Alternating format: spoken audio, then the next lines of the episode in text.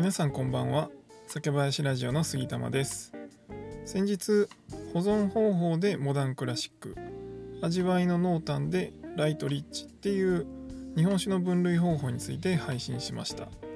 で今回はその続きとしてこの4つの分類を理解してると日本酒と料理の合わせ方ももっと分かりやすいよっていうテーマでお話しします。先林ラジオでは日本酒を知らない方にも日本酒をちょっと身近に感じていただけるように日本酒の選び方やエピソードなどをテーマにお話しする番組です。あのー、先日の放送をちょっと聞いていただいたかわからないんですけどあの今回はモダンクラシックの分類方法を知ってれば日本酒に合う料理が分かりやすいっていうテーマでお話したいと思うので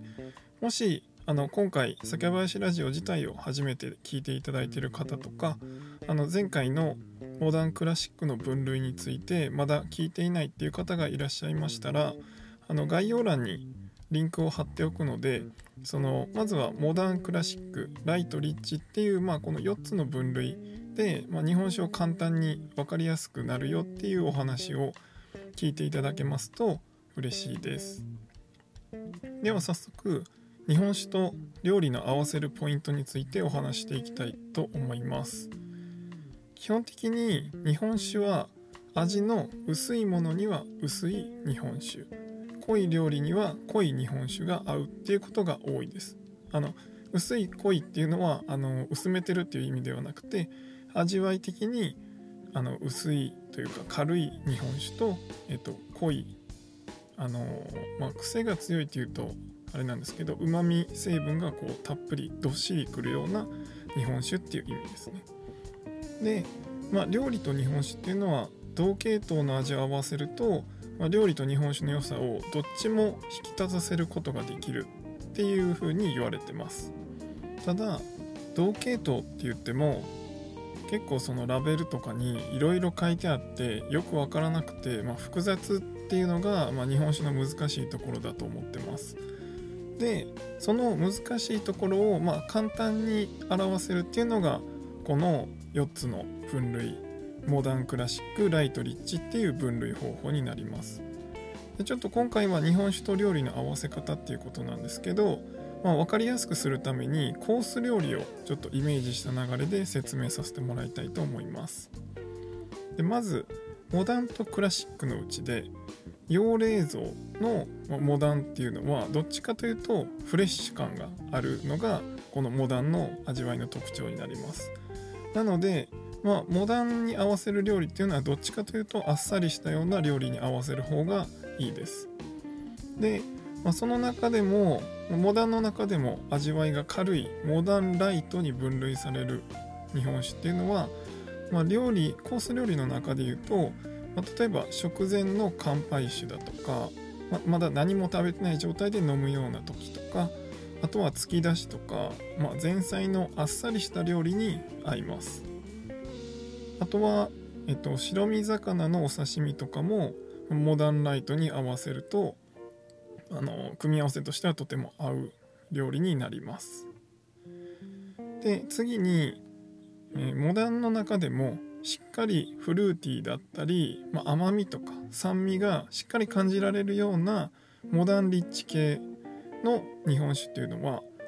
ちょっと生ハムが乗っかってる、まあ、前菜っていうよりはもうちょっと後のサラダとか、まあ、あとはなんかフルーツが使われてる料理とかあとはまあ白身魚よりはもうちょっと脂の乗っているようなお刺身のマグロだったりそういうものに合わせるには少し味わいの濃いモダンリッチが合います。でまあモダンリッチの中でも結構その酸味が強かったりするようなお酒だったりすると、まあ、あの塩味の焼き鳥とか、まあ、ちょっとお肉系でも合わせるのもいいと思います。でここから、えっと、コース料理の話でいくと食事の後半に入っていくんですけど、まあ、コース料理だと魚料理あたりからをイメージしていただければいいかなと思うんですけど、まあ、この辺りから結構その料理自体の味がうまみがしっかり感じれるようなものが増えてきますなのでそういううまみ系の料理に関してはと先ほどまでのモダン系よりはクラシック系のうまみも感じられるような系統の方がいいです。えっと、クラシック系は常温保存できるようなものなので、まあ、落ち着いたうまみを感じられるような銘柄が多いです。でその中でも、まあ、魚料理などであればうまみがあってもどっちかというと、まあ、すっきりした味わいの、えー、クラシックライト系の日本酒を合わせるととても相性がいいです。あとはまあ魚介の他には例えば天ぷらとか、まあ、あの油っぽさもあるけど、まあ、どっちかというと味わいとしてはあのそこまで濃くないものに関しては、まあ、クラシックライト系のすっきりした味わいのものを合わせる方がいいです。で最後メインディッシュの肉料理に関してはうまみがあってちょっと酸味があるような酸味がしっかり効いてくるようなクラシックリッチ系の日本酒が合います。あとはこのクラシックリッチ系は、まあ、その肉料理とか味の濃いものに合わせるのもいいんですけどそれにプラスアルファで、まあ、デザートとかあとは食後のひとときを過ごす、まあ、ゆっくりした時間を過ごすっていう時に、まあ、あのどんどん飲んでいくっていうよりはあのゆっくりそのうまみというかそういうのを味わいながら、まあ、温度はどっちかというとこう常温とか、まあ、あのちょっと温めてとかそういう風な感じでこうゆっくり飲むっていうのには、え、クラシックリッチの日本酒が合います。皆さんイメージしていただけましたか？もう一回ちょっとおさらいすると、まあ、まずはコースの最初からいくとフレッシュで飲み口が軽いモダンライト系から入ってで味わいのしっかりしたモダンリッチに移ってでそこから後半にかけてうまみがあるんですけどすっきりしているクラシックライト系に移りで最後にしっかりどっしりしたクラシックリッチで締めると。こういう流れですね。なんでモダンからクラシックに行く。で味わい的にもライトからリッチに行くっていうイメージですね。なんでモダンライトモダンリッチクラシックライトクラシックリッチっていう風に、えっと、この4つの分類を順番にたどっていってもらうのが一番あの分かりやすいに、えっと、日本酒と料理を合わせるのに一番分かりやすい方法になります。なんでこの流れをイメージしてもらいながら日本酒をまあ、料理頼んだ時にその時の日本酒を頼んでもらうのがとてもいいかなと思います。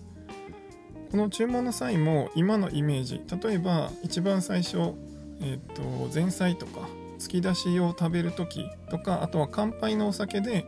まあなかなか乾杯のお酒で日本酒を頼む人って今あんまりいないと思うんですけど、まあ、是非試してもらいたいのはもう一番最初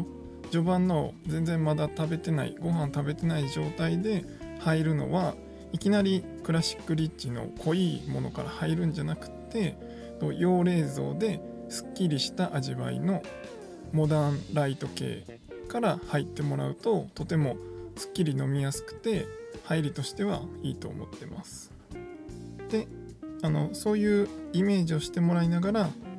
あの日本酒をしっかり選んでもらってるお店であればそういうイメージを伝えれば十分通じると思います。で今回一つのコース料理の流れでイメージしていただいたんですけど、まあ、例えば味の濃い中華料理だったらしっかりしてる、まあ、味が濃くてしっかりしてるので、まあ、クラシックリッチ系がいいよねとか、えっと、お寿司だったら、まあ、白身系だったらどちらかというと味は薄いのでモダン系がいいよねとかあとは赤身のお寿司だったりウニみたいなまあどっちかというとこう濃厚系なネタの場合はあのクラシック系みたいなものを味はあのー、合わせてみようかとか、まあ、そういうふうに考えてもらえるとあのこう一つのコース料理だけじゃなくてそういう料理が違っていてもあの置き換えやすいかなと思います。もし何かご不明点とかご質問があればあのレターとかでいただければそれに対してお答えしますのでお気軽に送っていただけますと嬉しいです。最後になんですが今回ご紹介した考え方っていうのはもちろんあくまでも一般的なお話だったり、まあ、その方が考え方として分かりやすいよっていうお話でしたで日本酒のような、まあ、嗜好品の楽しみ方って正直人それぞれなのであの正解とか不正解っていうのはありませんもちろんあのこれは好きとかこれは苦手っていうのも僕自身ももうその日本酒の銘柄についてもあります。普通はそんなことしないっていう人がいたりするんですけど普通って何なんだって結構いつも思います。その人にとって最高って感じれる組み合わせがあればその人のそれがその人の普通であって、まあ、他の人に何か言われる筋合いはないのでそこは気にしなくていいと思います。なのでまあ、今回のお話に関してはまずは日本酒を飲んでみたいんだけど、まあ、どっから始めたらいいか入り口がわからないとか、まあ、日本酒こう飲むのはいいけどじゃあそれに何の料理合わせればいいんだろうとか、まあ、そういう場合には今回の考え方を一回参考にしていただければなと思っています。で反対にあのこんな組み合わせをしたら美味しかったよとかそういうことがあれば是非いろいろと挑戦してもらっってあのコメントとかレターなどで教えていただけると僕も嬉しい限りです。あのいただいた組み合わせとかは是非皆さんにも共有してあの日本酒の可能性というか、まあ、ポテンシャルをどんどん一緒に広げていければなと思っています。はい。是非あの今回のお話が少しでも日本酒を飲んでみようかなと思うきっかけになれば幸いです。今回はモダンクラシックライトリッチの分類を知っていれば料理の合わせ方が分かりやすいというテーマでお話ししました。また次回の配信でお会いしましょう。最後までご視聴ありがとうございました。